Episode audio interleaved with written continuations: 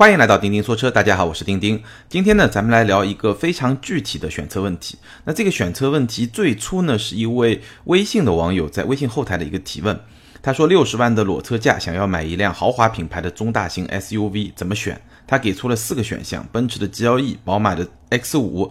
奥迪的 Q7 和沃尔沃的 XC90。他的问题是，裸车价六十万，这四款车应该怎么选？那为什么这个问题我觉得特别好，值得咱们专门做一期节目来聊呢？因为很巧，对吧？我们前面聊过关税下调，那这四款车所在的这么一个级别，就是豪华品牌的中大型 SUV，恰好是关税下调最大的这么一个受益者吧。但这个受益者更多是消费者，就消费者能够在关税下调的这个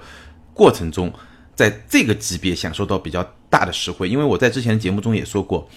所有的进口车里面，进口量最大的就是宝马的 X 五。那同样这个级别，包括我们今天要聊的四款车，都是各自品牌的，有些是旗舰车型吧，有些是旗舰的 SUV，有些不算是旗舰的 SUV。但无论如何，都是各自品牌里面这个形象非常重要，对吧？而且很大，也很有气势，也是中国很多进口车的用户非常喜欢的这么一种 SUV。那关税下调以后呢，其实这四款车上一期节目我也聊了，他们的价格都是有所下调。官价首先下调，那终端呢？可能每个车的情况会不太一样。比较畅销的车型呢，可能终端调整的幅度未必有官方降价那么多。那可能品牌不是那么强势的车型呢，可能终端就基本上把大部分的官价的下调就给让利给消费者了。所以终端价格呢也会有一些变化。但无论怎么说吧，消费者或多或少吧都得到了一些实惠。那也就是说，六十万裸车价要买到一辆曾经大家印象中是一个一辆百万 SUV 的那种车。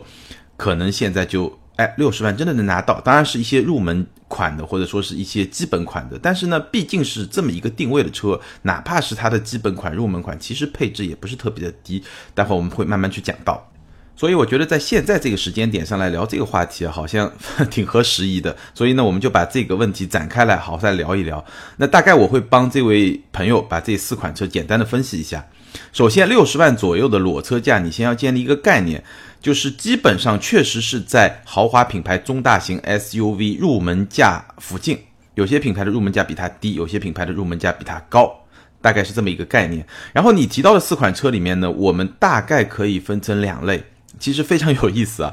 第一类呢是在它的上面，就它的入门价会比六十万高高一点，大概在六十四、六十五万左右吧，有些地方可能六十三万、六十四万，就这个其实终端价格啊。每个地方差别还是挺大的，有时候像这个级别差个两三万，真的是非常正常的一件事情。奔驰的 GLE 和宝马的 X 五，它的终端价格是在六十万朝上的，可能要到六十三四万或者六十四五万，各每个地方是不一样。然后奥迪的 Q 七和沃尔沃的 XC 九零呢是在六十万之下的，其中沃尔沃的 XC 九零可能会更加便宜一点。我们会去说，非常有意思的呢，在这个级别啊，其实我们发现品牌的溢价能力还是很强的。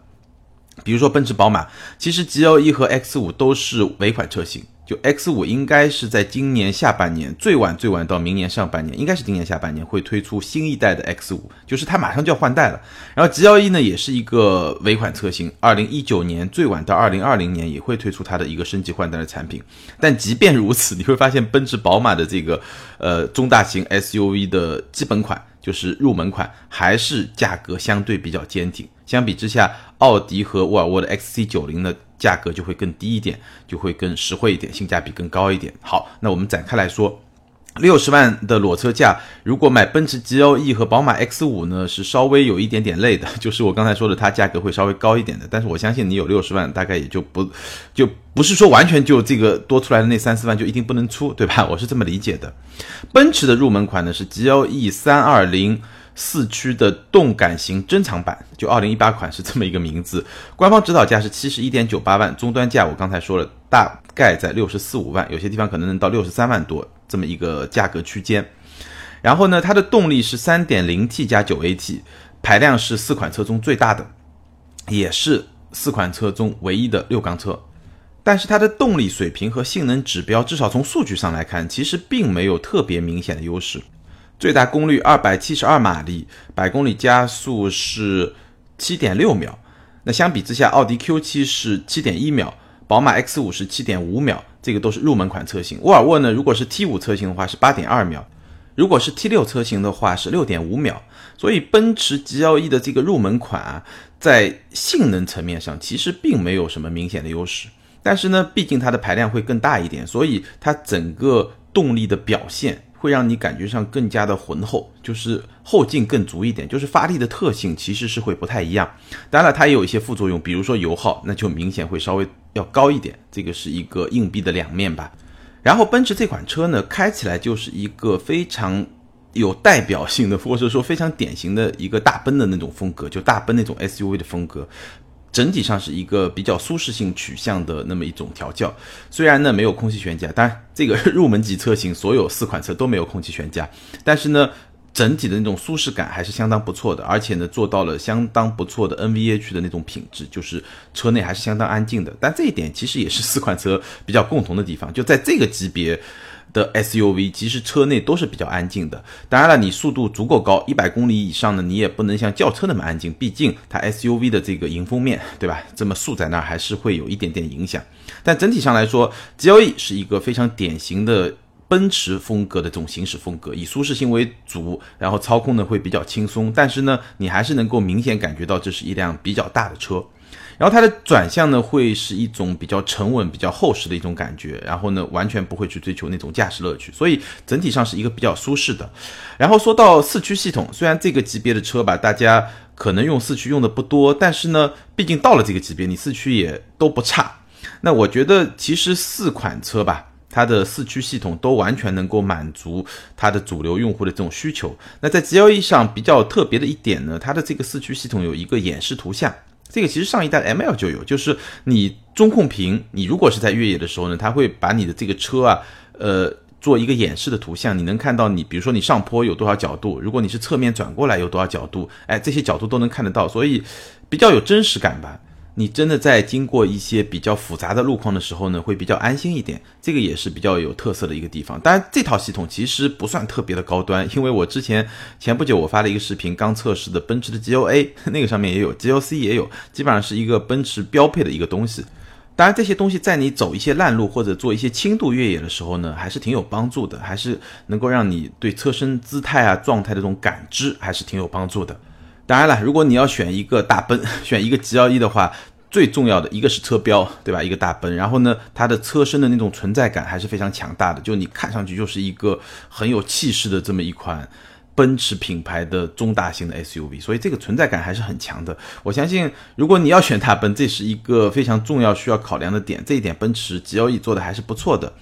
但是呢，内饰就我觉得你可以稍微需要纠结一下，纠结点在什么地方呢？首先，内饰的豪华感是完全没有问题，但是呢。毕竟 GLE 是一个尾款车型，所以它其实没有我们在新一代奔驰产品上看到内饰的那种惊艳感，我觉得是要稍微弱一点的。你看它中控那个屏还是一个比较小的一个屏，而且边框也不算特别有科技感的这么一个造型吧，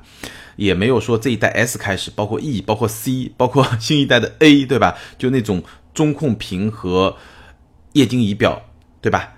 连为一个整体的那种非常惊艳的那种设计，其实在这一代马上要换代的 GLE 现款 GLE 上是没有的，所以它的内饰呢，我觉得会稍微就是，但这也没办法，因为它马上就要换代了嘛，对吧？就你会感觉上没有那些最新的那些东西，少一点惊艳感，但豪华感啊、舒适度啊，这个都是完全没有问题的，所以。整体上来说，G L E 是一款什么样的车呢？就是如果你要考虑 G L E，那首先它是一个大奔，这么大的一个 logo，对吧？而且它的形象、这种存在感都是很强的，豪华感和舒适性都没有问题。那有两点可以稍微考虑一下呢。首先，它的性价比不算特别的高，就是作为一个尾款车型，终端还要卖六十五万，这个性价比不是特别的高。这个也跟它相对，因为排量比较高嘛，所以它的排量税还是会就消费税还是会比较高一点，这个也有一定的关系。还有一点呢，就是它即将换代。那就作为一款尾款车的话，它其实刚才我说了，比如说内饰的这一套东西还没有更新到最佳的一个状态，或者说最新的一个状态，所以这个是需要考虑的一些问题。好，我们接下来分析一下宝马的 X 五。我刚才也说了，宝马 X 五是所有进口车里面进口量最大的，也证明了这款车的实力其实是非常的强大。那关税下降，它官方降价以后，官价是到了六十九点九九万。刚才奔驰是七十一点九八万，它到了六十九点九九万，哎，官价是便宜了两万块钱，终端倒是差不多，也是在六十四、六十五万左右。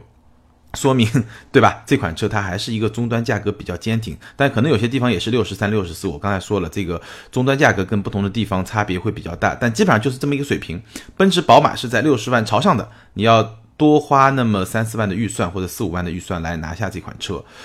然后这款车呢，动力其实只有一个版本，就是二八 i 只有一个版本是二点零 T 加八 AT 的。我刚才说了，这个宝马 X 五也是宝马的一个尾款车型，而且新的 X 五会比新的 G L E 更早上，很有可能就在今年下半年。那这款车搭载的动力系统，我们其实就可以看出来是一个相对比较，也不是说老吧，但是确实不是最新的，它是一个 2.0T 加 8AT，但这个 2.0T 不是我们新的 B 系列的发动机，而是 N 系列的发动机，就跟我那辆三系上的发动机是。大同小异，就同一个系列，只不过它的排量也一样，只不过它的这个呃有些地方，比如说呃缸顶就活塞那个部分的造型，其实有点不太一样。它是一个高功率版本，二百四十五马力的 N 系列发动机，还没有更新到 B 系列，百公里加速七点五秒。当然，这套发动机。或者说这套动力单元吧，其实它整体的动力表现，我个人觉得是非常出色的。B 系列可能更多的这种优势是在轻量化和油耗的控制上，而 N 系列的性能的表现，包括它整个动力输出的这种顺畅程度，我觉得在涡轮增压发动机中是非常出色的。尤其是这个 2.0T 和 ZF 的 8AT 的这个组合吧，应该说在同级里面，我觉得是可能可以说是最优秀的，或者至少是最优秀的之一吧。就前三、前二，这个都没有问题，是一个非常出色的。然后 X 五呢，是在四款车里面，我觉得操控感可能是最好的。就是首先，它当然不像那些轿车或者说那些更加注重性能的车，重心更低的宝马那么具有驾驶的乐趣。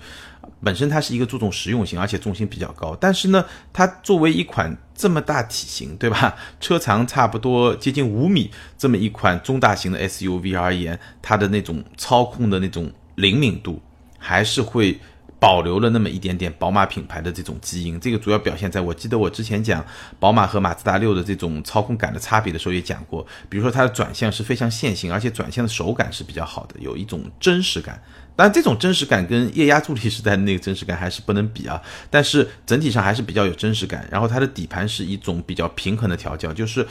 该舒适的时候舒适，该体面的时候体面。但是呢，当你真的想要跑一跑的时候呢，底盘也撑得住，这么一种感觉。外观呢，和奔驰一样，是一个很有面子的外观，非常的大气，中规中矩的一款大宝马。双肾格栅加上一个开眼角的设计，而且我怀疑这个开眼角的设计可能是下一代不会有，因为我们看到新的宝马 X3 已经没有一个开眼角的设计了。但是呢，也有比较 怎么说呢，配置相对比较弱的地方，比如说 X5 是四款车里面唯一配备了氙气大灯。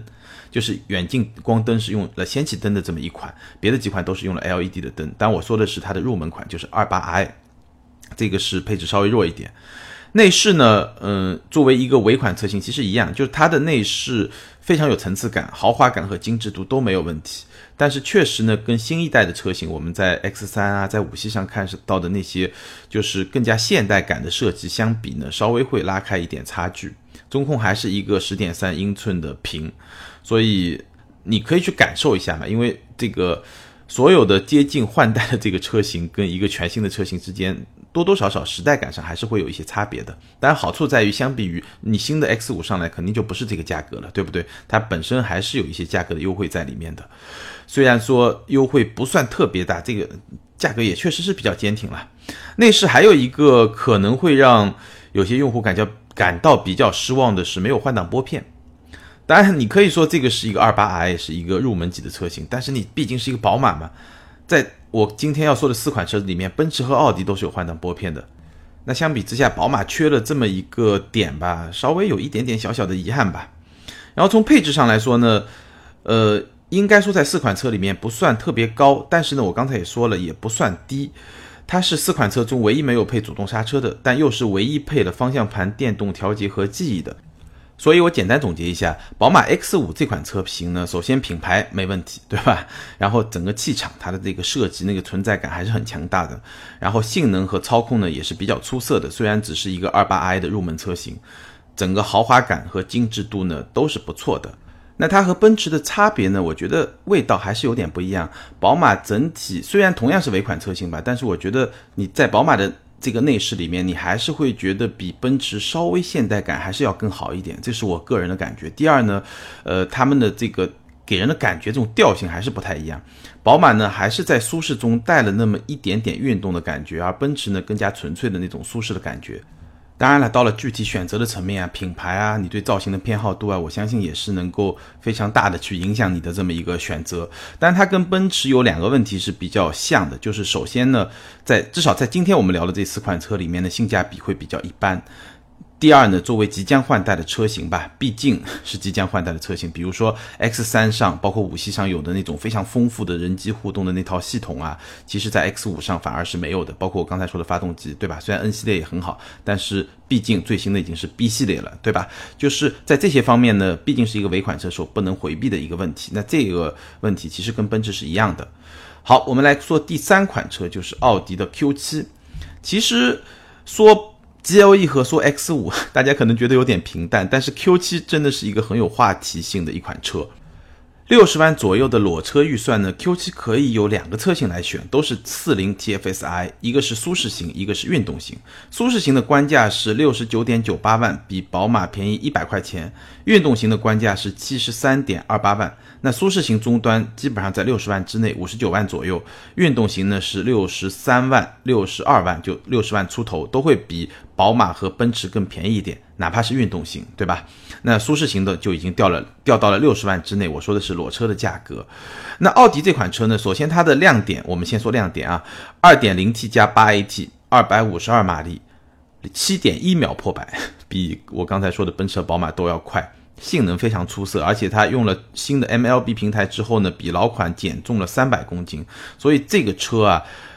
虽然是一个中大型的 SUV，但是开起来其实会比较的轻松。就你的操控感觉会比较轻松，但停车还是一样的麻烦啊。就操控感觉是那种比较轻盈，就它还是一个偏向舒适型，但是呢会比较灵活、比较轻盈的这么一款车。所以 Q7 的性能在这几款车里面还是处于一个比较出色的一个表现吧。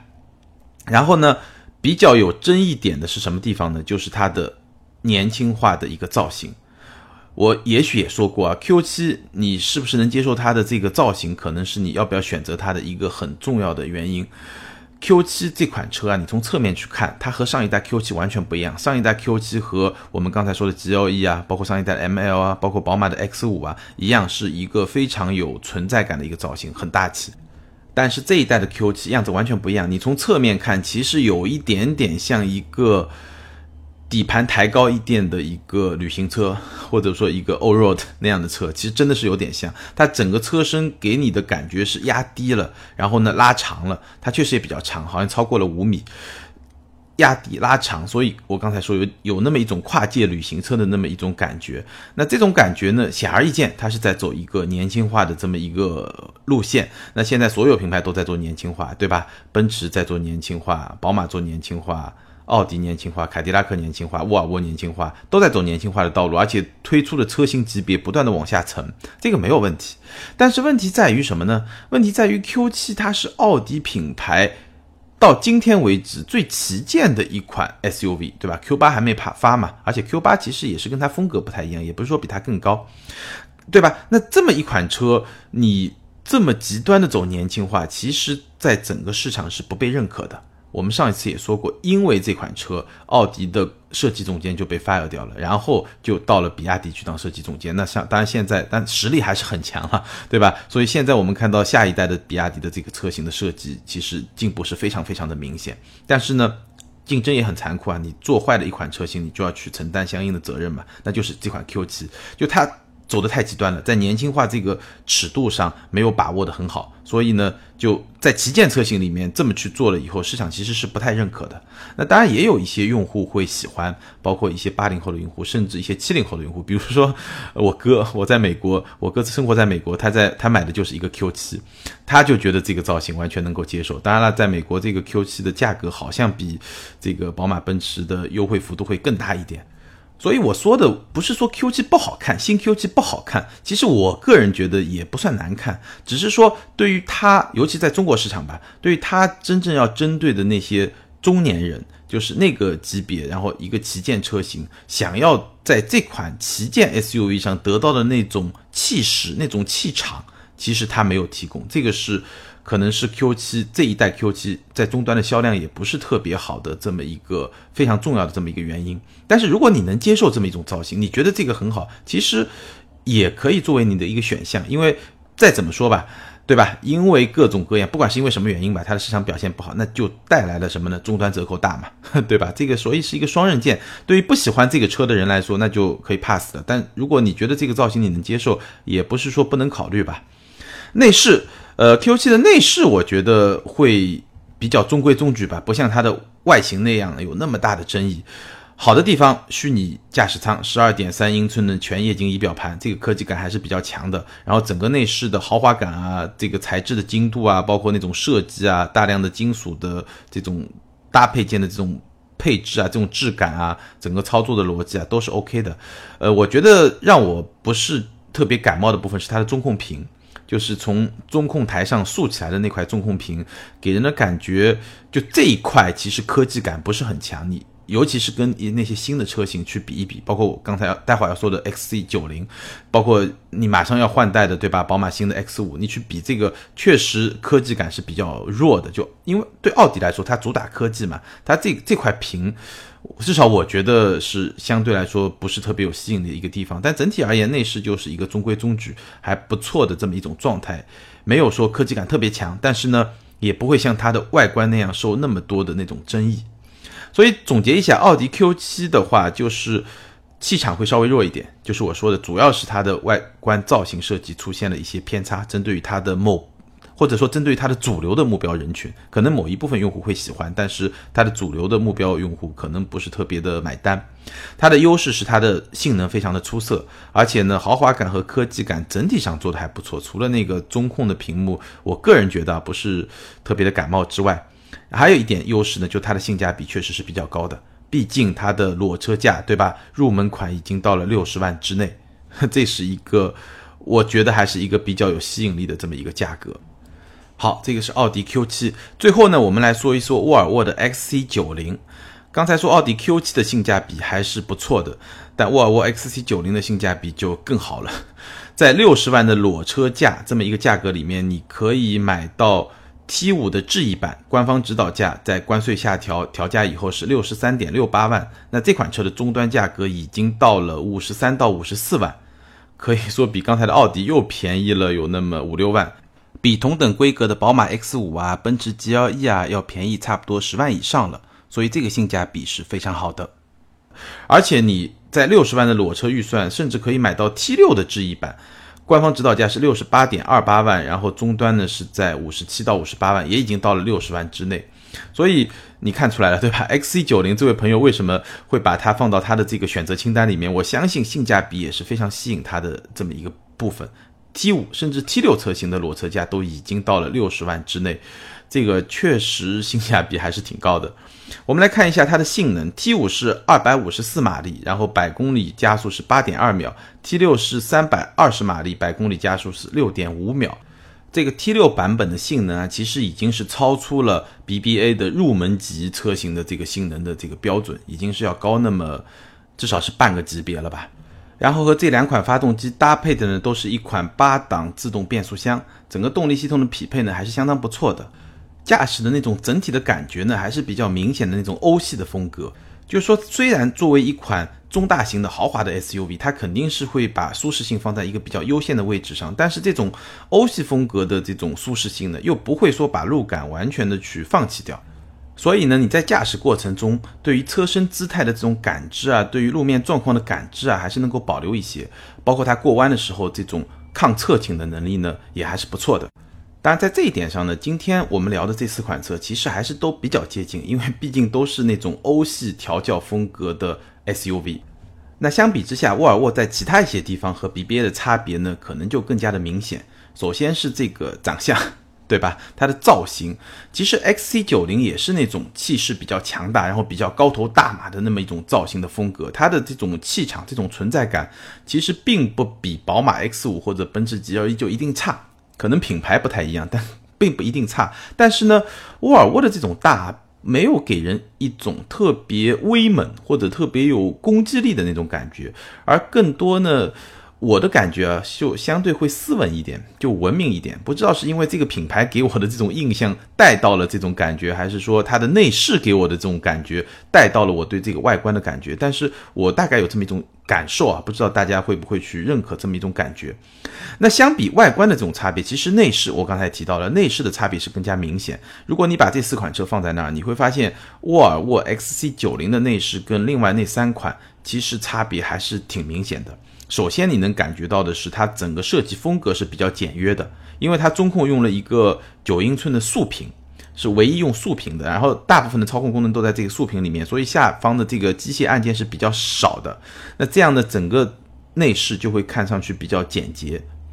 然后它的配色是非常北欧的那种风格。如果你喜欢那种北欧风格的家具，你一看，哎，这个配色。似曾相识，对吧？所以它整个内饰营造出来的这种感觉是非常不一样的。就是我曾经打过一个比方吧，这个它就像是一个精品民宿，对吧？然后像奔驰那种就像是一个五星级的豪华酒店，就感觉不一样。那你说你喜欢住豪华酒店还是喜欢住精品民宿？这个每个人口味不一样。但是无论如何啊，这个差异性其实是非常明显的。所以是不是选沃尔沃呢？我觉得首先第一看眼缘，对吧？你觉得这种风格你是不是喜欢，或者至少说你是不是能接受？然后呢，你再去看它是不是有一些哎特别能够打动你的点，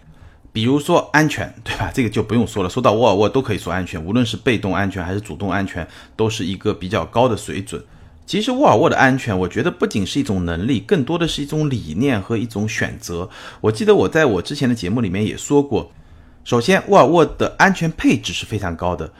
在 x C 九零这款车里面，哪怕是最入门的 T 五智逸版，对吧？五十三四万这么一款车，它也标配了像 City Safety 城市安全系统啊，像 Pilot Assist 自动驾驶辅助的二点零啊，像车道保持辅助啊，路面偏离预防和保护啊，一堆很多的这种安全配置的一些功能，就配置比较高。第二呢，我此前也说过，就是辅助驾驶在很多，比如说宝马、奔驰。奥迪这样的品牌上，往往是作为一个中高配车型才会有的一个配置，或者甚至是一个选配。但是在沃尔沃上，往往会被做成一个标配，或者说入门门槛特别低的这么一种配置。所以这其实是理念上的一种差别。也就是说，在沃尔沃的概念里面，这些辅助驾驶本质上是安全，对吧？主动安全的一种延伸，而没有把它看作是一种自动驾驶，对吧？特别高大上的面向未来的一种技术。而是说我必须要有的一种技术，这个是理念上的一种差别。那这种理念上的差别呢，也反过来，哎，决定了它的配置在这方面相对来说会比它的竞争对手更高一点。那除了安全之外呢，还有 XC90 这款车它的环保属性、它的健康属性，哎，这些是不是你特别在意的那些点？我觉得可能会影响到，哎，你最终去决定要不要去选这款车。当然，还有一个跟你的钱包非常相关的因素呢，就是 XC90 这款车确实在现在的终端价格来看，性价比是比较高的。我刚才说了，T5 的智逸版已经到了五十三万、五十四万这么一个水平，哪怕是 T6 的智逸版，也基本上是在五十八、五十九，就在六十万之内的这么一个价格水平。从性价比的角度来说，确实比奔驰、宝马，包括奥迪都会更高一点。包括从配置上来说，它也是这四款车中唯一配备了自适应巡航和感应后备箱啊这样一些配置的车型。所以整体而言，从配置、性价比，包括它的动力这方面来说呢，确实是相对来说比较有优势。那为什么会有这样的优势呢？其实原因也非常简单，相比奔驰、宝马、奥迪这样一些一线豪华品牌，沃尔沃在品牌的层面，它的品牌溢价能力确实会相对弱一些。那这也让它在关税下调之后啊。T 六车型也进入了裸车六十万这么一个价格区间。我们简单说一下 T 五智逸版和 T 六智逸版在配置上的差别。T 六智逸版会多出一个十二点三英寸的数字仪表盘，T 五车型是一个八英寸的数字仪表盘，然后会多出驾驶模式的选择和倒车影像。然后两款车呢，大概差个终端也可能差个四五万块钱吧。那当然动力系统也是一个比较明显的升级，一个是三百二十马力，一个是二百五十四马力，对吧？就这些升级加起来大概是那么四五万这么一个价格区间，那都是在裸车六十万这么一个范围之内。所以简单总结一下，XC90 这款车呢，首先它的风格和奔驰、宝马、奥迪的差异性非常大。那你要不要选呢？首先看你是不是认可这种风格，因为这个是非常主观的这么一个部分。然后它的优势呢是安全和环保的属性会比较的突出，然后呢配置比较丰富，性价比比较高，而且呢六十万这个裸车价格呢已经可以拿到动力更高半个级别的 T 六版本。那么相比之下呢，它的品牌当然会稍微的弱一点。好，这四款车呢，我已经相对比较仔细的帮你都分析了一遍。最后呢，我可以简单的总结一下，你可以思考这个问题的思路。我觉得基本上看四条。首先看品牌，对吧？你最喜欢什么品牌，或者说你最希望这辆车它需要有一个什么样的品牌？第二呢，看性价比。当然了，我刚才已经分析的很清楚了，性价比最高的是 XC90，其次是奥迪的 Q7，然后。宝马和奔驰的性价比相对差一点，但是你会发现这一点跟前面品牌这个因素正好是对照起来的，就是品牌越好，它的品牌溢价越高，它的性价比就会相对差一点，差不多是这么一个逻辑。所以第一条和第二条你可以综合起来看。第三条呢，看风格，因为我刚才也帮你分析了四款车的风格，其实略微有些不同，有些差别比较小，有些差别比较大。那你看哪个风格是你自己想要的这么一种风格？第四呢，回到初心，看需求，你去想一想，是不是有某一个特别的点或者某一个特别的配置是你特别需要的？所有的车适合你的就是最好的。好，关于六十万裸车价选一款中大型豪华 SUV 的话题呢，今天咱们就聊到这儿。如果你对这个话题有自己的看法或者自己的选择和你的选择的理由呢，欢迎在下方评论和留言。如果你身边正好有哎这么一笔预算想要去选车的朋友呢，欢迎你把咱们今天的节目分享给他。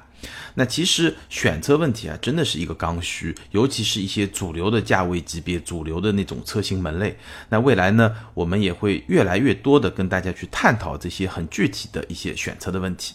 最后呢，跟大家说一声小小的抱歉，就今天咱们的听友互动环节会暂停一期，为什么呢？因为其实我录制这期节目比较早，因为下周要出差，所以没有时间录节目，我提前录了。那提前录的结果呢，就是其实上一期很多听友的互动呢都还没有看到，但没有关系，上一期的互动包括本期的很多听友的留言呢，我都会在下一期节目里面呢，更多的跟大家来互动，来一起讨论。好，今天咱们就聊到这儿。更多精彩内容，欢迎关注我们的微信订阅号“钉钉说车”，或者通过新浪微博钉钉说车钉钉来跟我互动。感谢大家的支持，咱们下周接着聊，拜拜。